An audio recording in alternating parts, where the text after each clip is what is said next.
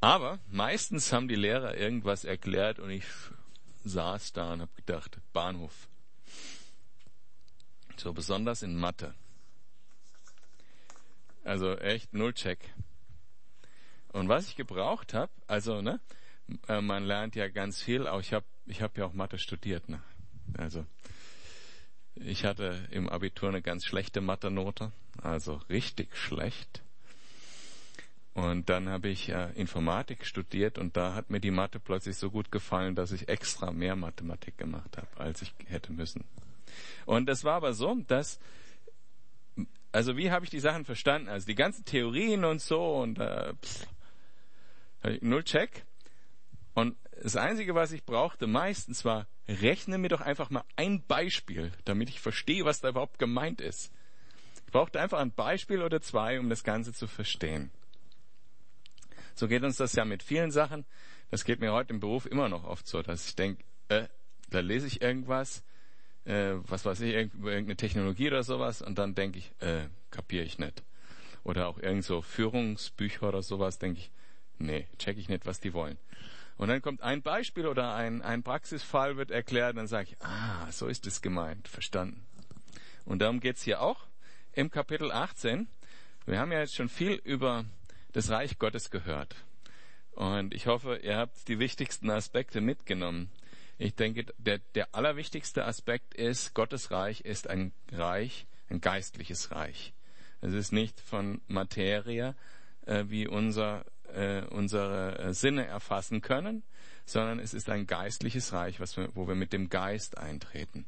Und erlöst, wenn wir von Jesus erlöst werden, hier, wenn wir Jesus annehmen, wird unser Geist, damit wir überhaupt geistliche Realitäten wahrnehmen können, damit wir überhaupt da reingehen können in diese Realität, aber der Rest leider noch nicht, wie ihr am Sonntag gehört habt.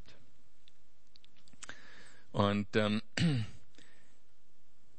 die zweite Realität, der zweite Punkt, der, ähm, der sehr wichtig ist, ist, äh, den wir vielleicht gelernt haben über die vielen Kapitel, die wir schon durch sind. Du sollst Gott lieben und den Nächsten wie dich selbst. So, das ist ja an sich gut und fühlt sich auch gut an, der Satz. Aber was heißt es konkret? Ne? Was heißt es konkret?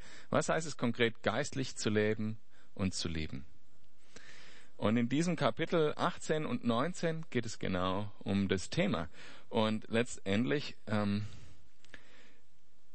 kommen wir an dem Punkt ganz schnell in Kontroversen rein, wo wir uns auch mit der Mainstream-Meinung der Gesellschaft ähm, querlegen. Das wird heute auch wieder mal nicht leicht, wie beim letzten Mal schon. Ähm,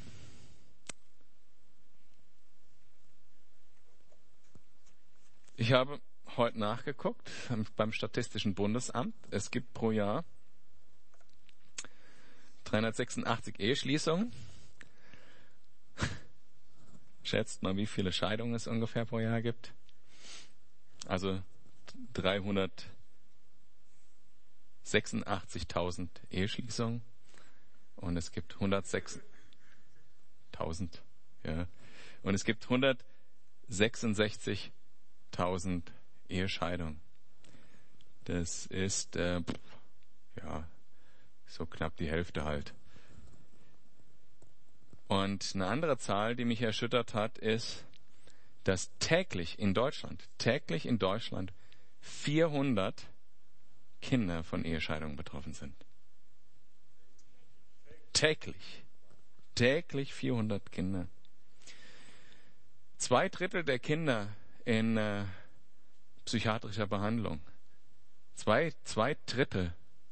Wahnsinnszahl eigentlich. Zwei Drittel der Kinder in psychiatrischer Behandlung sind Scheidungskinder.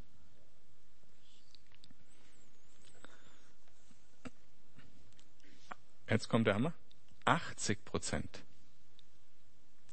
80 Prozent der überführten Jugendkriminellen sind vaterlos aufgewachsen. Das sind Zahlen, die will keiner hören. Klar, es geht so ein bisschen gegen die Meinung, die unsere Gesellschaft gerne hätte. Und das sind ein Teil der Themen, von denen wir heute lesen. Kinder Ehe, wie wir uns der, in der Gemeinde untereinander verhalten sollen. Ganz praktische Beispiele, wie wird Liebe, geistliches Leben praktisch. Also starten wir gleich. Zu jener Zeit, zu jener Zeit kamen die Jünger zu Jesus und fragten, gut, die hatten andere Probleme, ne? Also, die haben jetzt nicht gefragt, wie kann ich möglichst geistlich leben, sondern, ne? Ihr lest es ja schon. Und fragten, wer ist der Größte im Himmelreich? Jesus rief ein Kind, stellt es in ihre Mitte und sagte, ich versichere euch, wenn ihr nicht umkehrt und wie die Kinder werdet, so könnt ihr nicht ins Himmelreich kommen. Darum, wer sich selbst erniedrigt und wie dieses Kind wird, der wird der Größte im Himmelreich. Und wer also ein solches Kind um meinetwillen aufnimmt, der nimmt mich auf.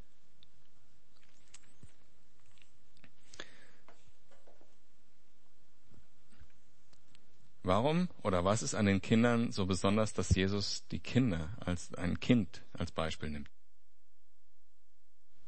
Schließlich, ich weiß nicht, also Kinder strahlen eine gewisse Unschuld aus, aber sind Kinder wirklich keine Sünder?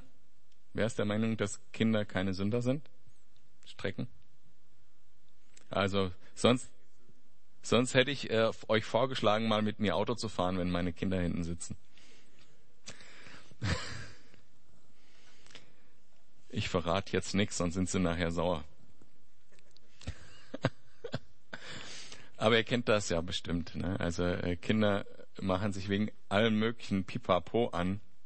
Nur der Punkt ist, wenn ich zu meinem Kind sage, jetzt ist äh, Schluss, jetzt gehen wir ins Bett, dann sagt es, oh nö, Mano. Und das ist ja an sich kein Ungehorsam, weil dieses oh nö, Mano heißt so viel wie, ich weiß ja, dass du recht hast, Papa, ich mag nur nicht. Ja?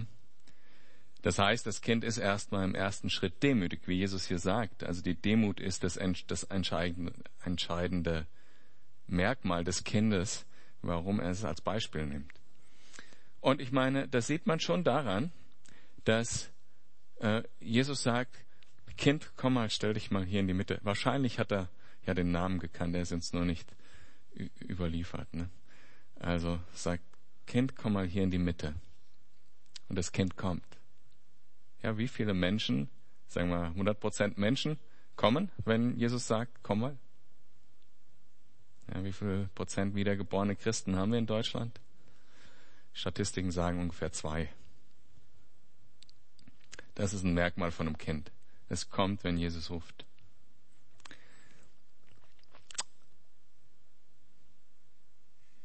Und ein Kind weiß, dass es abhängig ist. Wenn, das, wenn meine Kinder, äh, die wissen genau, ich kann jetzt nicht einfach ausziehen, ich wüsste gar nicht, wie ich dann leben soll. Ein Kind weiß genau, dass es vom Vater abhängig ist.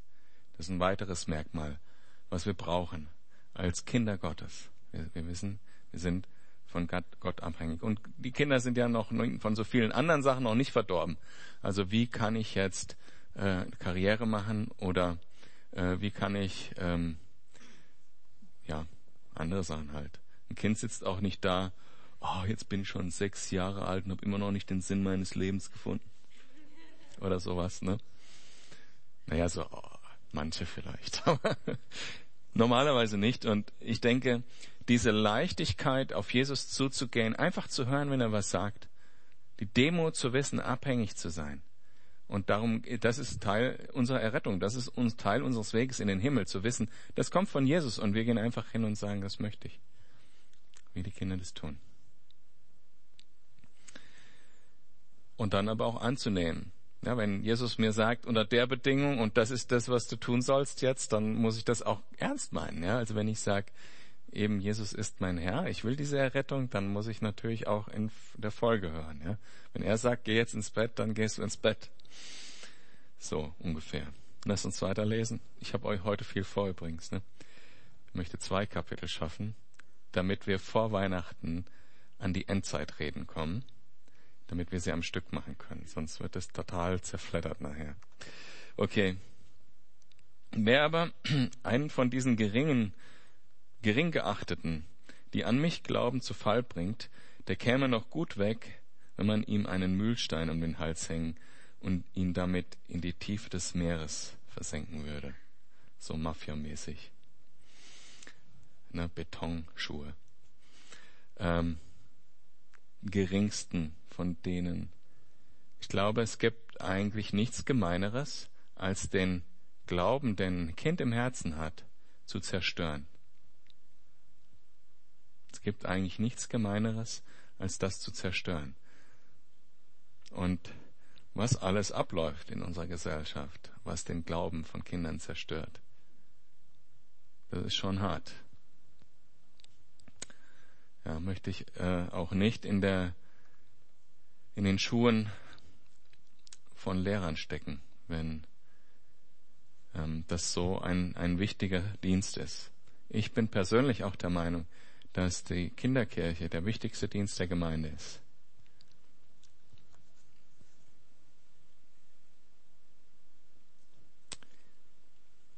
Und Jesus hat jetzt hier noch mehr zu bieten in die Richtung, was die Ernsthaftigkeit dieser Aussage ausdrückt. Der Mühlstein war Nummer eins, jetzt geht's weiter.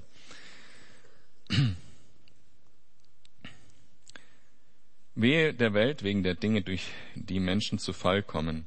Es ist zwar unausweichlich, dass solche Dinge geschehen, doch wehe dem Menschen, der daran schuld ist. Und wenn es deine Hand oder dein Fuß sind, durch die du zu Fall kommst, dann hau sie ab und wirf sie weg. Es ist besser, du gehst verstümmelt oder als Krüppel ins Leben ein, als dass du beide Hände und Füße behältst und ins ewige Feuer geworfen wirst. Und wenn es dein Auge ist, das durch, durch das du zu Fall kommst, dann reiß es aus und wirf es weg. Es ist besser, du gehst einäugig ins Leben ein, als dass du beide Augen behältst und ins Feuer der Hölle geworfen wirst. Hardcore, das sind richtig harte Aussagen. Also sowohl das Thema ewiges Feuer, Hölle und so weiter, als auch das Thema Hand abschneiden oder Auge rausreißen. Beim letzten Mal, äh, Jesus hat das ja vorher schon mal genommen, äh, diese Aussage in habe ich euch diese Geschichte erzählt von dem Bergsteiger, der mit der Hand gefangen war unter dem Stein. Dieses Mal erzähle ich euch was anderes. Es gibt nämlich Tiere, die sich selbst verstümmeln, um ihr Leben zu retten. Jede Menge sogar. Äh, also ihr kennt das natürlich von Eidechsen, die ihren Schwanz abwärmen. Aber es gibt durchaus auch ähm, Säugetiere, die das tun. Also zum Beispiel gibt es da so ein, habe einfach schnell gegoogelt, das erste genommen, das süßeste Tier vom Foto her. Da gibt's so ganz süßer, sieht aus wie ein Streifenhörnchen, ist aber nur so klein und ist so eine Art Flughund oder so. Die, die leben halt im Dschungel und springen von Baum zu Baum und haben dann so wie so ein, ja, hier so ein Batman-Kostüm. Aber vorne so süße Streifen und so Glubschaugen, also ganz süße Tiere. Und wenn die irgendwie eine Infektion haben, eine Pilzinfektion oder so, beißen sich durchaus äh, eben halt auch Körperteile und, und, und so ab, ne? um das loszuwerden. Extrem. Ja, und so ernst ist es Jesus mit der Sünde, das letzte Beispiel, und so ernst ist es Jesus damit, äh, wenn andere verführt werden. Natürlich, und um das einfach Vollständigkeit halber zu sagen, natürlich will Jesus nicht, dass wir das echt machen. Denn äh, wenn du deine Hand abhackst, weil sie dich verführt, hast du noch eine andere übrig. Er sagt nicht, dann hack dir beide Hände ab. Und wenn du ein Auge rausmachst, hast du immer noch ein übrig. Dann müsste er sagen, reiß dir beide Augen raus. Das sagt also ganz deutlich, darum geht es nicht. Und selbst wenn du dir beide Hände abhackst und beide Augen abhackst, bist du immer noch Sünder. Es geht ja ums Herz. Es geht hier darum, im Herzen die Einschnitte zu machen, die nötig sind und die radikal zu machen.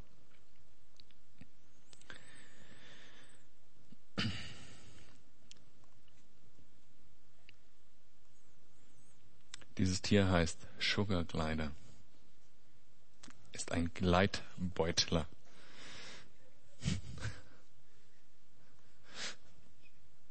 Okay. Hütet euch davor, auf einen dieser gering geachteten herabzusehen. Also gering geachtete im Sinne von Kinder oder Menschen, die wir geringer achten, herabzusehen. Denn ich sage euch, ist auch eine Hammer-Aussage, ihre Engel im Himmel haben jederzeit Zugang zu meinem Vater.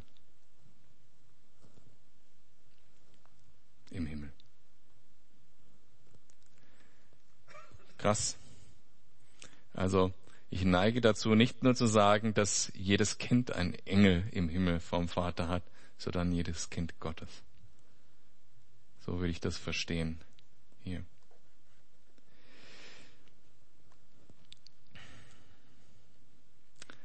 Was meint ihr, wenn jemand hundert Schafe hat und eines von ihnen sich verirrt, lässt er dann nicht 99 auf der Bergweide zurück und macht sich auf den Weg, um das verirrte Schaf zu suchen?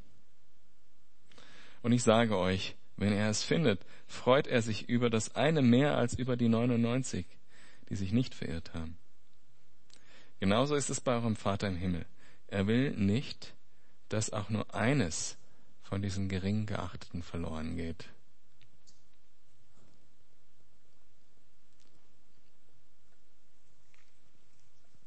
Jedes, jedes einzelne Leben zählt vor Gott. Und besonders die Kinder. Die Kinder, die mit, mit einem Glauben im Herzen geboren werden. Und wir werden jetzt in das Thema reingeführt, das allgemein für die Gemeinde und für Jesus wichtig ist. Denn der ganze Dienst, den Jesus gemacht hat, die ganzen Jahre, die er auf der Erde war, das Ziel von dem Ganzen ist doch Wiederherstellung gewesen. Das, was Sünde kaputt macht, stellt er wieder her. Das, was im Sündenfall im Paradies kaputt gegangen ist, will er wieder neu machen. Und dieses Werk startet hier. Und Jesus hat an mehreren Stellen ähnliche Aussagen gemacht, unter anderem eben der, der Gesunde braucht keinen Arzt, sondern die Sünder müssen errettet werden. Und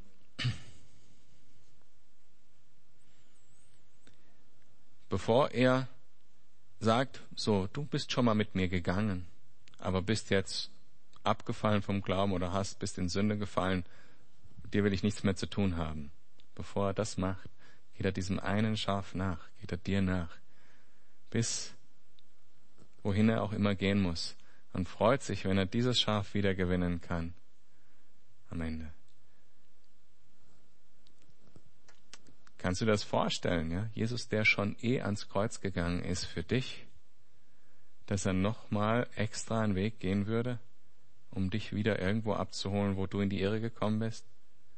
Ja, er würde. Und er wird. Und er hat es bei mir getan. Ich danke dir, Jesus, dafür. Und wir, wir kommen jetzt in dieses Thema hinein, Wiederherstellung. Und das ist einer der wichtigsten Themen in der Gemeinde.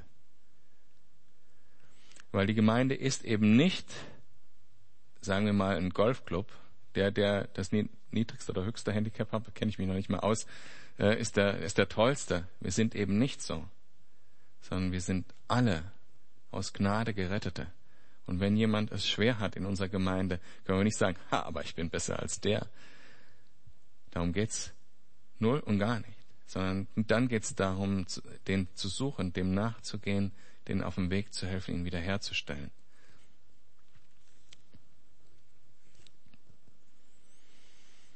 Und das ist schon Arbeit. Also ist jetzt innerhalb der Gemeinde Arbeit, aber auch wenn man in die Gesellschaft geht und sagt, hier, ich will dir auf dem Weg helfen. Das ist richtig Arbeit. Das ist ein bisschen was mehr, als in der Gemeinde aufeinander rumzuglucken, sage ich mal so. Aber das ist unsere Berufung. Und jetzt wird der Jesus da ganz konkret Wiederherstellung in der Gemeinde, wenn es irgendetwas gibt in der Gemeinde. Ab Vers, ab Vers 15. Wenn dein Bruder sündigt,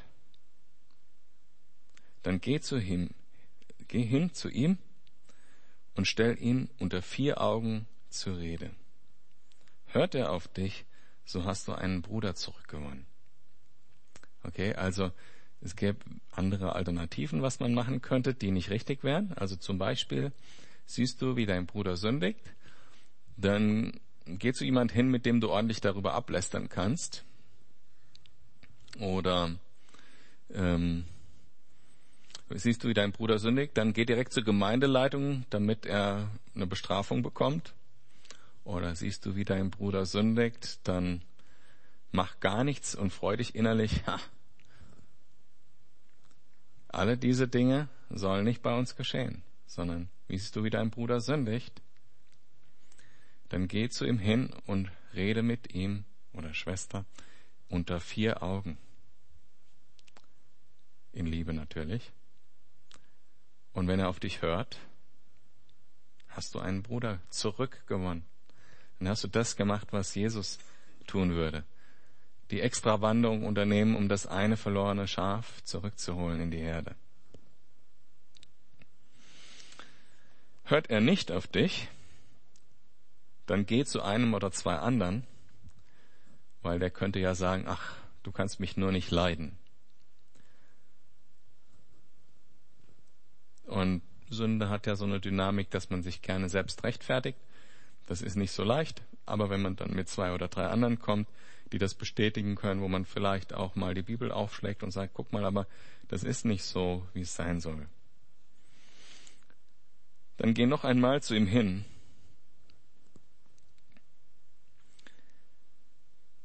Denn jede Sache soll aufgrund der Aussage von zwei oder drei Zeugen entschieden werden. So war das damals auch vor Gericht. Das ist so eine Art Sprichwort gewesen. Will er auch auf diese nicht hören, dann bring die Sache vor die Gemeinde. Will er auch auf die Gemeinde nicht hören, dann soll er in deinen Augen wie ein gottloser Mensch sein, wie ein Heide oder ein Zolleinnehmer. Und das ist jetzt kein Mühlstein. Was hat Jesus mit Heiden und Zolleinnehmern gemacht?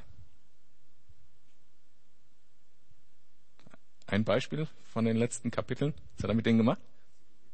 Ja, und wie hat er das gezeigt? Mit denen gegessen, ist mit denen um die Häuser gezogen. Ja, das ist kein Mühlstein. Das hört sich so ein bisschen so an wie, nein, dann müssen wir ihn versuchen, den Bruder wieder so zurückzugewinnen, wie als wäre halt nie gläubig gewesen. Und die Wahrscheinlichkeit ist auch, ähm, dass dieser Bruder vielleicht nie gläubig gewesen ist. Denn äh, wir haben ganz oft haben wir das, dass ähm, Menschen das alles nett finden, aber dann an irgendeinem Punkt nicht mehr nicht mehr wollen. Und dann okay, ich meine, jeder Mensch ist frei, muss ja entscheiden. Jeder muss ja für sich entscheiden, ob er die Gnade annimmt oder nicht. Aber dann müssen wir ihn praktisch bekehren. Dann zum ersten Mal vielleicht.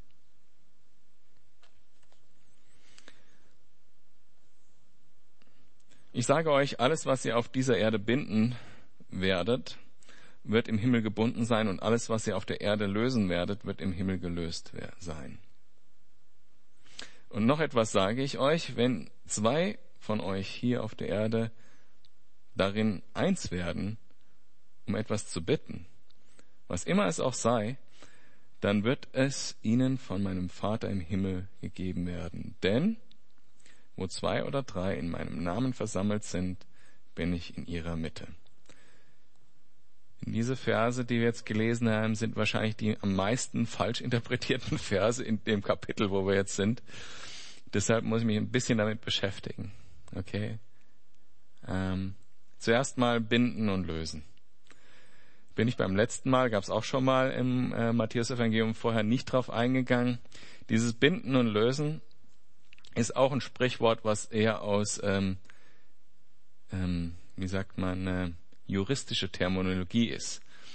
Und zwar hat man dieses Sprichwort benutzt, um zu sagen, der Hohe Rat wenn entscheidet auf dieser Erde nur etwas, was im Himmel schon Realität ist. Also der Hohe Rat als Gericht praktisch der Juden, Juden entscheidet über eine Sache, äh, sei es äh, theologisch oder auch eine konkrete Sache, in einer bestimmten Art und Weise und sie tun es im Namen Gottes im Himmel, aufgrund des Wortes Gottes und dadurch ist das nur ein Ausdruck der eigentlichen Realität. Und deshalb wird es, wurde das im Sprichwort so genannt, was, was hier, wird hier gebunden oder gelöst, was im Himmel schon gebunden oder gelöst ist. Beispiele dafür gibt es in der Bibel viele, auch in der Geme Geschichte der Gemeinde. Zum Beispiel ähm, wo ähm, die, die Apostel entscheiden mussten, ist das jetzt von Gott oder nicht, äh, als ähm, Apostelgeschichte 2 das Sprachengebet zum ersten Mal auftauchte. Gut, sie wussten das dann relativ spontan, hatten ein Wort der Erkenntnis und als die anderen gefragt haben, konnten sie sagen, ja, das ist das, was im Prophet Joel gesagt hat, dass äh, Gott dann seinen Geist auf, auf alles Fleisch ausgießen wird. Oder auch zum Beispiel, als die ersten Heiden bekehrt wurden. Ist auch so ein Fall. Ist das überhaupt richtig? Ist nicht Jesus eigentlich nur für die Juden gekommen? Und dann mussten sie sich zurückbesinnen. Was hat der Herr gesagt? An, einige Sachen waren ja schon aufgeschrieben, vielleicht nochmal nachgeguckt, was hat er genau gesagt und so und äh, vielleicht auch in dem Alten Testament nachgeguckt. Ne? Zum Beispiel Abraham, in deinem Namen sollen alle Nationen äh, gesegnet werden. Ah, okay, das geht also doch. Ja, und dann hatten sie noch diese Prophetie von Petrus und dann haben sie gesagt, ja, ist in Ordnung. Sie haben eine Entscheidung getroffen, eine geistliche, haben etwas gelöst. Oder äh, das bekannteste Beispiel ist die Frage nach der Beschneidung in Apostelgeschichte 15. Müssen jetzt Heiden, die dann zum Glauben kommen, jetzt haben wir ja diese Entscheidung äh, getroffen, die im Himmel schon getroffen war, ähm, dass Heiden Christen sein können, ähm, müssen die sich jetzt beschneiden lassen. Und da haben sie dann auch eine Entscheidung getroffen und haben gebunden oder gelöst sozusagen. Jetzt äh, das, das andere Thema. Ähm, können wir jetzt alles bitten, was wir wollen und das trifft ein. Ähm, zum Beispiel könnten wir in das, äh, ins Baugewerbe gehen und Berge versetzen, so wie Jesus das schon mal vorgeschlagen hat, und sagen, wir stellen uns zu zweit oder zu dritt hin, dann wird das schon werden. was? Okay, lass mal machen, hast eine Liste dabei. Gut. Ja, also äh, viel äh, oft, wenn ich dann, äh, wenn ich dann diesen Vers zitiert höre, wird der Kontext eben nicht erwähnt, nämlich der Kontext, der gleich im nächsten Vers steht, wo zwei oder drei mit ihren individuellen, individuellen Interessen zusammengekommen sind, bin ich mitten unter ihnen. Nein, Quatsch, habe ich falsch gelesen. Also wo zwei oder drei in meinem Namen, das ist die Einschränkung. Wenn ich etwas im Namen Jesu so wie auch das Binden und Lösen schon im Himmel passiert ist, wenn ich etwas im Namen Jesu beten kann, wirklich beten kann, weil ich weiß, aus seinem Wort oder, oder äh, durch eine Erkenntnis, die zu seinem Wort passt, das bete ich im Namen Gottes, dann kann ich das so beten, im vollen Glauben, dass er das tun wird. Und vielleicht ist es gar nicht so schlecht, dass ich mir da vorher mit zwei oder drei einig drüber werden muss. Ne?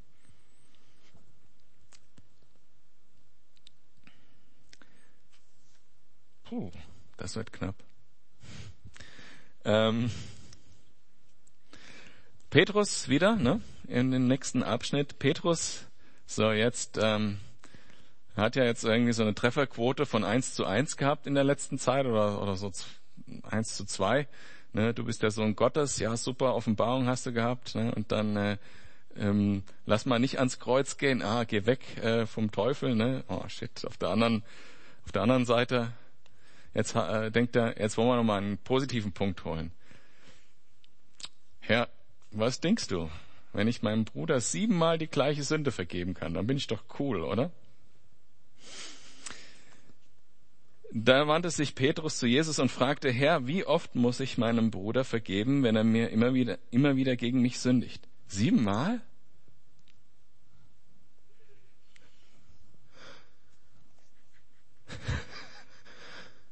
Nein, gab Jesus ihm zum Antwort nicht siebenmal, sondern 77. 77 Mal. Ja, und der Punkt dahinter ist, wenn du bis 77 mitzählen musst, hast du irgendwann aufzuzählen, oder? Also immer.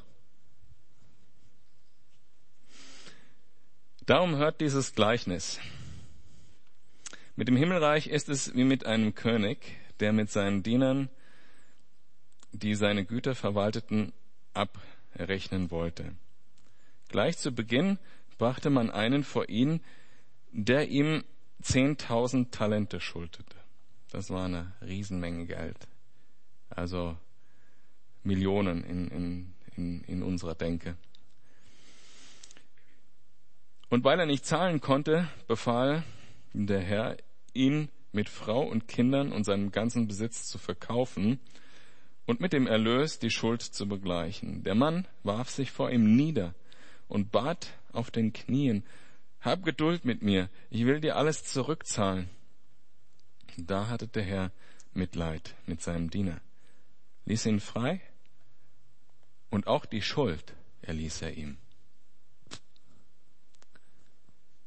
Doch kaum war der Mann zur Tür hinaus, da traf er einen anderen Diener, der ihm hundert Denare schuldete. Wenig Geld, Vergleich. Ganz wenig. Er packte ihn an der Kehle, würgte ihn und sagte, bezahle, was du mir schuldig bist. Da warf sich der Mann vor ihm nieder und flehte ihn an. Hab Geduld mit mir, ich will es dir zurückzahlen. Er aber wollte nicht darauf eingehen, sondern ließ ihn auf der Stelle ins Gefängnis werfen, wo er so lange bleiben sollte, bis er ihm die Schuld zurückgezahlt hatte. Als die anderen Diener das sahen, waren sie entsetzt. Sie gingen zu ihm, ihrem Herrn, und berichteten ihm alles. Da ließ sein Herr ihn kommen und sagte zu ihm, Du böser Mensch, deine ganze Schuld habe ich dir erlassen, weil du so mich so angefleht hast. Hättest du da mit jenem anderen Diener nicht auch Erbarmen haben müssen, so wie ich mit dir Erbarmen hatte? Und voller Zorn übergab der Herr ihn den Folterknechten, bis er ihm alles zurückgezahlt hätte, was er ihm schuldig war. So wird es auch mein Vater im Himmel jeden von euch, so wird auch mein Vater im Himmel jeden von euch behandeln, der seinem Bruder nicht von Herzen vergibt.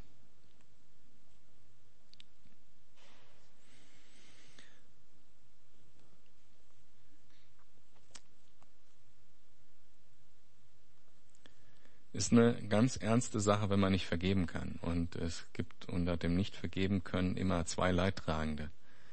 Das Opfer und den Täter. Und zwar in dieser Welt und auch in der kommenden Welt.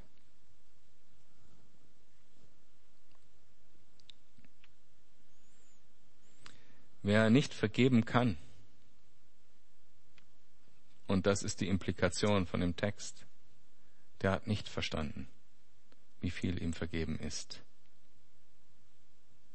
Das ist das Entscheidende. Das Entscheidende ist, dass es in unsere Herzen, in unseren Herzen klar sein muss, dass wir Millionen von Schulden bei Gott haben. Und er hat sie uns erlassen.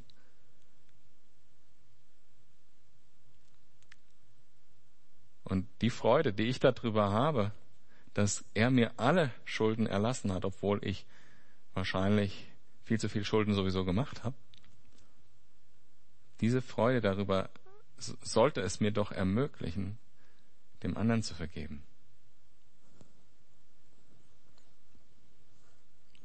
Wenn ich es nicht kann, dann habe ich nicht verstanden, dass so ein hoher Preis am Kreuz nötig war, um mich zu erretten dann habe ich das nicht verstanden. Dann fehlt mir ein entscheidender Teil meines Glaubens.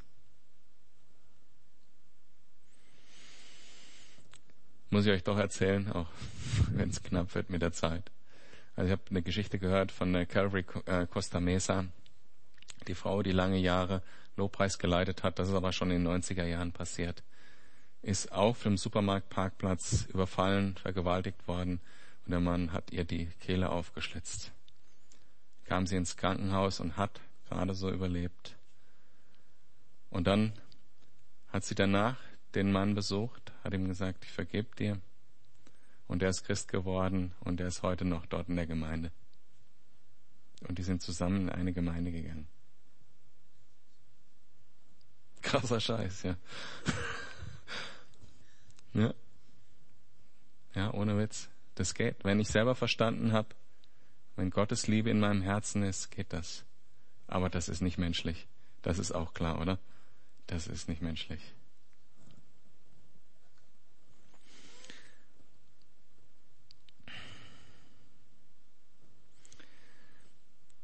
Als Jesus seine Rede beendet hatte, zog er weiter. Er verließ Galiläa und ging ins Gebet, Gebiet von Judäa, auf der anderen Seite des Jordans. Große Scharen von Menschen folgten ihm dorthin und er heilte sie. Einige Pharisäer kamen zu Jesus. Sie wollten ihm eine Falle stellen und fragten ihn deshalb, ist es einem Mann erlaubt, sich aus jedem beliebigen Grund von seiner Frau zu scheiden? Jesus entgegnete, Habt ihr nicht gelesen? Dass der Schöpfer am Anfang die Menschen als Mann und als Frau erschuf. Und dass er gesagt hat, deshalb wird ein Mann Vater und Mutter verlassen und sich mit seiner Frau verbinden, die zwei werden ein Leib sein.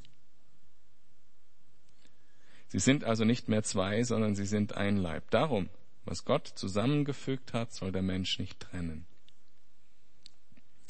Wie kommt es dann aber, fragten die Pharisäer, dass es nach dem Gesetz des Mose zulässig ist, der Frau eine Scheidungsurkunde zu geben und sie daraufhin fortzuschicken. Jesus gab ihnen zur Antwort, nur wegen eurer Uneinsichtigkeit hat Mose euch erlaubt, euch von euren Frauen scheiden zu lassen. Am Anfang war es jedoch nicht so. Ich sage euch, Wer sich von seiner Frau scheidet und eine andere heiratet, es sei denn, seine Frau hat, ist ihm untreu geworden, der begeht Ehebruch. Da sagten die Jünger zu Jesus, wenn es zwischen Mann und Frau so steht, ist es besser gar nicht zu heiraten. Er erwiderte, das ist etwas, das nicht alle begreifen könnten, können, sondern nur die, denen es von Gott gegeben ist. Manche sind nämlich von Geburt an zur Ehe unfähig. Manche werden durch den Eingriff von Menschen dazu unfähig gemacht und manche verzichten von sich aus auf die Ehe, um ganz für das Himmelreich da zu sein. Wer es begreifen kann, der möge es begreifen. War ein bisschen länger jetzt. Zwei Lebensformen sind von Gott sozusagen als, als gute Lebensformen beschrieben in seinem Wort die lebenslange Ehe und das Single-Sein. Das Single-Sein ist auch eine Berufung, haben wir auch gelesen hier. Es ist entweder von Gott so festgesetzt, von Geburt an, oder es ist eine Berufung in einen Dienst, den man praktisch nur als Single machen kann, ein, in ein Leben, was nur so geht. Und äh, hier sind noch die erwähnt, die kastriert wurden. Die haben das aus beruflichen Gründen meistens machen müssen. Zum Beispiel Haremswächter oder sowas. Ne? Das ist eine Berufung. Single sein ist eine Berufung. Das kann ein guter Weg sein. Muss aber nicht. Und muss vor allen Dingen nicht, wenn man Gott dienen will. Und der andere Weg ist die lebenslange Ehe. Und der einzige Grund, die Ehe zu scheiden, ist Ehebruch. Diese Ausnahme gibt es, ist die einzige. Und wir haben ja, ich habe ja vorher die Statistiken vorgelesen. Das hat einen Grund. Gott sagt das nicht, um uns äh, zu nerven oder um uns was aufzulegen, was uns möglichst schwer fällt, sondern Gott hat das gesagt, weil das die gute Lebensform ist. Viele haben das auch erkannt, auch von den Philosophen und so weiter, und haben gesagt, die äh, Familie ist die Zelle der Gesellschaft. Und es zeigt sich an diesen Zahlen, die ich vorher vorgelesen habe. Das ist nicht umsonst so. Gott will Gutes für uns. Das heißt aber noch lange nicht, dass es leicht ist. Und ähm, man muss ja jetzt auch darauf eingehen, heutzutage, ne, ich habe ähm, wirklich vorgestern eine E-Mail gekriegt in der Firma, da ging es darum zu regeln, wer auf welche Toilette darf. Und ihr könnt euch denken, in welche Richtung das jetzt geht. Ja? Warum man das heutzutage regeln muss. Weil ja nicht das Geschlecht, mit dem man geboren wird, dafür entscheidend ist, auf welche Toilette man geht, sondern das Geschlecht, was man empfindet.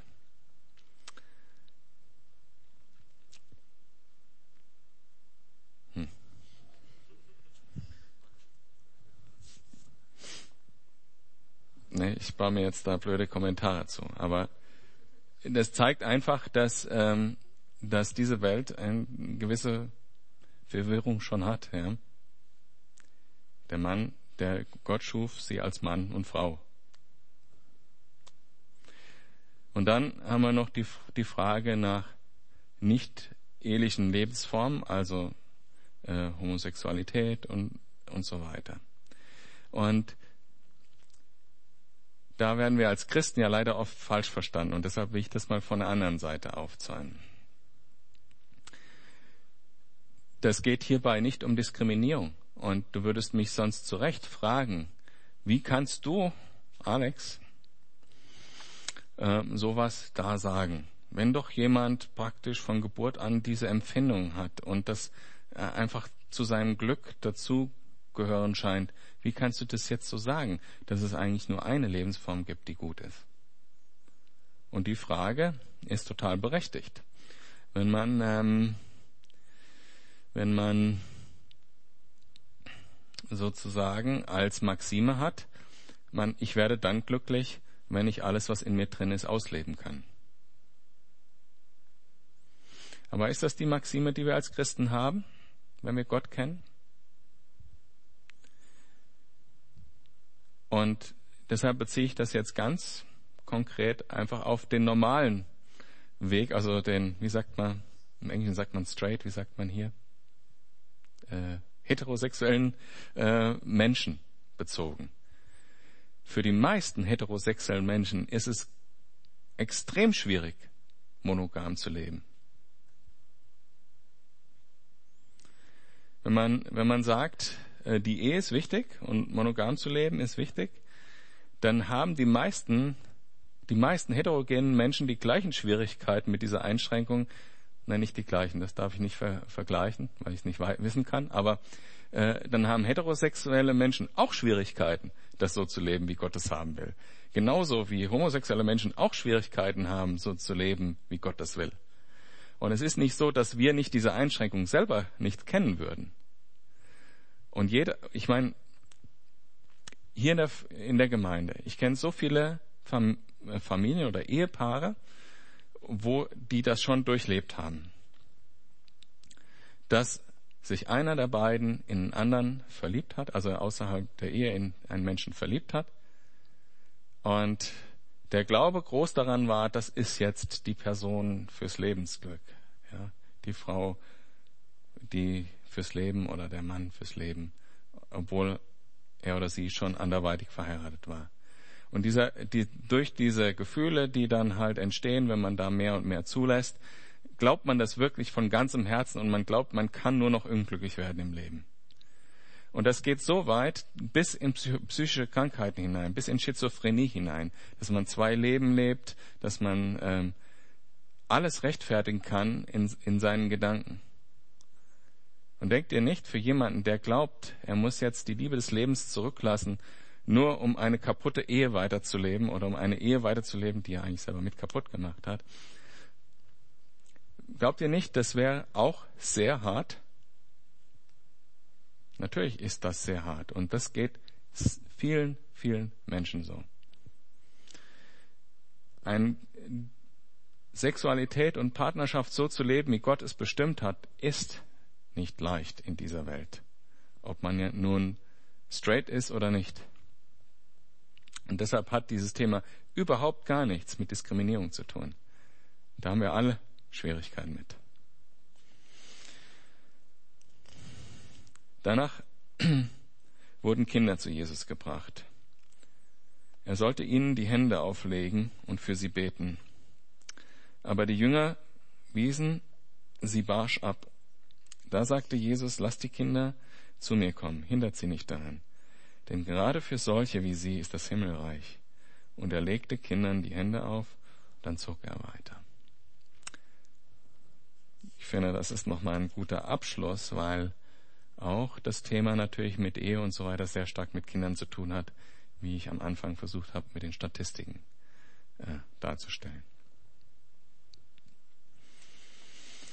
Ein Mann kam zu Jesus und fragte ihn, Meister, was muss ich Gutes tun, um das ewige Leben zu bekommen? Warum fragst du mich nach dem, was gut ist? entgegnete Jesus. Gut ist nur einer.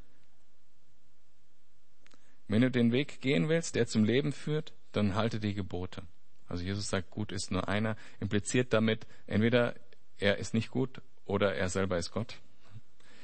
Also so mal so nebenbei, wenn, wenn man mal immer wieder gefragt wird, wo steht das denn in der Bibel, dass Jesus Gottes Gott ist auch, ist das zum Beispiel eine Stelle in Matthäus. Es gibt natürlich viel mehr. Ähm, und der fragt zurück, welche Gebote? Und Jesus ist ja immer so cool und geht auf die Menschen so auf dem Level ein, wo sie gerade sind und sagt dann, ähm, Jesus antwortet, du sollst keinen Mord begehen, du sollst die Ehe nicht brechen, du sollst nicht stehlen, du sollst keine falschen Aussagen machen, ehre deinen Vater und deine Mutter und liebe deinen Mitmenschen wie dich selbst. Da ist er schon dem Menschen auf einer Ebene begegnet, wo er gerade schon ist, indem er nämlich die drei ersten Gebote weglässt. Nämlich die geistlichen Gebote. Ne? Äh, ich bin der Herr dein Gott, du sollst keine Götter haben neben mir. Ne? Du sollst den Namen des Herrn nicht, äh, nicht fälschlich benutzen, du sollst den Sabbat heiligen. Ähm, und äh, auf dem, auf die, in diesem Problem war dieser Mann. Ne? Der wollte menschliche Gebote oder die äußerlichen Gebote einhalten, die äh, aber nicht des, in entscheidenden Punkt gehen. Und deshalb sagt Jesus jetzt zu ihm, ähm, dann, dann sagte der Mann zu ihm, äh, diese Gebote halte ich, äh, habe ich alle befolgt, was fehlt mir noch? Und Jesus antwortete ihm, wenn du vollkommen sein willst, geh, verkauf alles, was du hast, gib den Erlös den Armen und du wirst einen Schatz im Himmel haben. Und dann komm und folge mir nach. Als der junge Mann das hörte, ging er traurig weg, denn er hatte ein großes Vermögen. Und das ist genau das erste Gebot. Hm? Der hatte einen anderen Gott. Und die eigentliche Aussage ist, folge mir nach, wenn du erlöst werden willst. Das Verkauf alles, was du hast, ist nur ähm, für diesen Mann jetzt mal konkret. Das muss nicht für jeden so sein. Die eigentliche Aussage ist, folge mir nach und tu, was immer du auch tun musst, um das tun zu können. Wenn das für dich heißt, verkauf alles, was du hast, dann verkauf alles, was du hast. Das sagte Jesus zu seinen Jüngern, ich versichere euch, für einen Reichen ist es schwer, in das Himmelreich zu kommen. Oder um es noch deutlicher zu sagen, eher geht das Kamel durch ein Nadelöhr, als dass ein Reicher in das Reich Gottes kommt.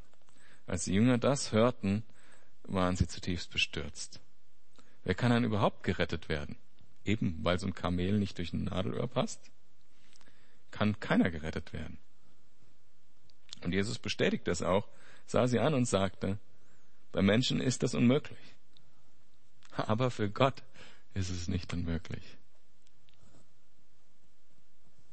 Bei Gott ist alles möglich.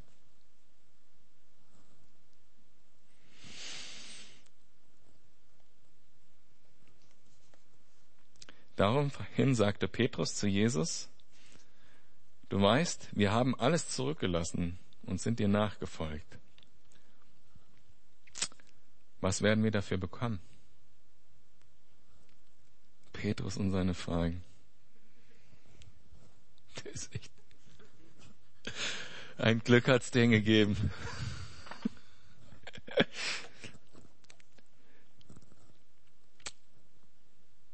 Jesus erwiderte zu allen Jüngern gewandt, ich sage euch, wenn der Menschensohn in seiner zukünftigen Welt in königlichem Glanz auf dem Thron sitzt, werdet auch ihr, die ihr mir nachgefolgt seid, auf zwölf Thronen sitzen und die zwölf Stämme Israels richten. Und jeder, der um meines Namens willen Häuser, Brüder, Schwestern, Vater, Mutter, Kinder oder Äcker zurücklässt, wird alles hundertfach zurückbekommen und wird das ewige Leben erhalten. Aber viele, die jetzt die Ersten sind, werden dann die Letzten sein. Und viele, die jetzt die Letzten sind, werden dann die Ersten sein. Die Menschen, die viel zurücklassen, die vielleicht auch ein ärmliches Leben führen, deshalb, weil sie Jesus nachfolgen, die vielleicht auch von der Gesellschaft ausgegrenzt werden, weil sie Jesus nachfolgen. Diese Letzten werden die Ersten sein im Reich Gottes. Diejenigen, die allen anderen dienen, die sich demütigen und für andere unterwegs sind, die dem Bruder wieder aufhelfen, die das Kind segnen, die dem Kind den Glauben bestärken. Was haben wir noch gelernt heute? Oh, ja, die die Sünde ausmerzen, egal welche Einschnitte das bedeutet. denen der Gefallene wichtiger ist als die, als die schöne Gemeinschaft, Kuschelgemeinschaft in der Gemeinde.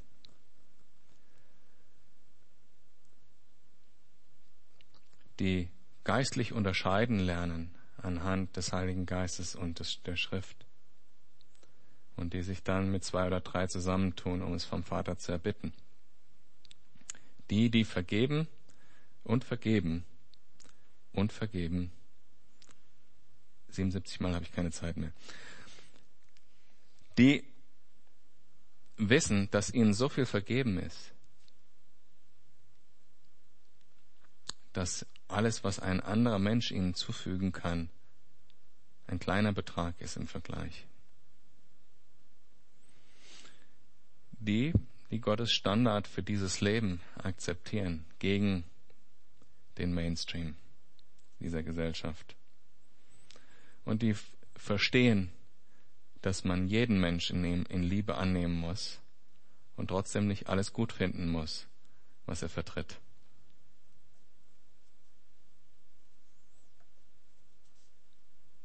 Der, der radikal seine Götzen aus seinem Leben entfernt und der sich nur auf die Gnade verlässt und nicht glaubt, er könnte das Kamel doch noch durchquetschen der ist der gesegnete Mensch. Und der lebt in dieser Welt so, wie Gott es vorgesehen hat. Das waren jede Menge praktische Aspekte, die Wahrheit werden, wenn die Liebe Gottes in unserem Herzen wirklich real ist. Jeder, jeder einzelne davon, jede einzelne davon ist eine Riesenherausforderung. Und ähm, ich würde euch nicht raten wollen, jetzt zu sagen, das will ich jetzt alles genauso machen, da wartet nur Enttäuschung. Ja. Aber versucht das, wenn, wenn ihr da mal Bock habt, in der nächsten Woche das nochmal durchzulesen, lest es euch nochmal durch und lasst euch von Gott zeigen, was konkret dran ist. Garantiert ist irgendwas davon dabei. Hab ein paar Sachen auch nicht so ganz ausführlich ausgeführt, soll Gott euch selber sagen, wenn ihr lest. Ähm, Glaube ich auch, dass er das tut, weil schließlich habe ja nicht, nicht nur ich den Heiligen Geist von Gott bekommen, sondern ihr auch. Könnt schon nach oben gehen? Ich bete noch zum Abschluss.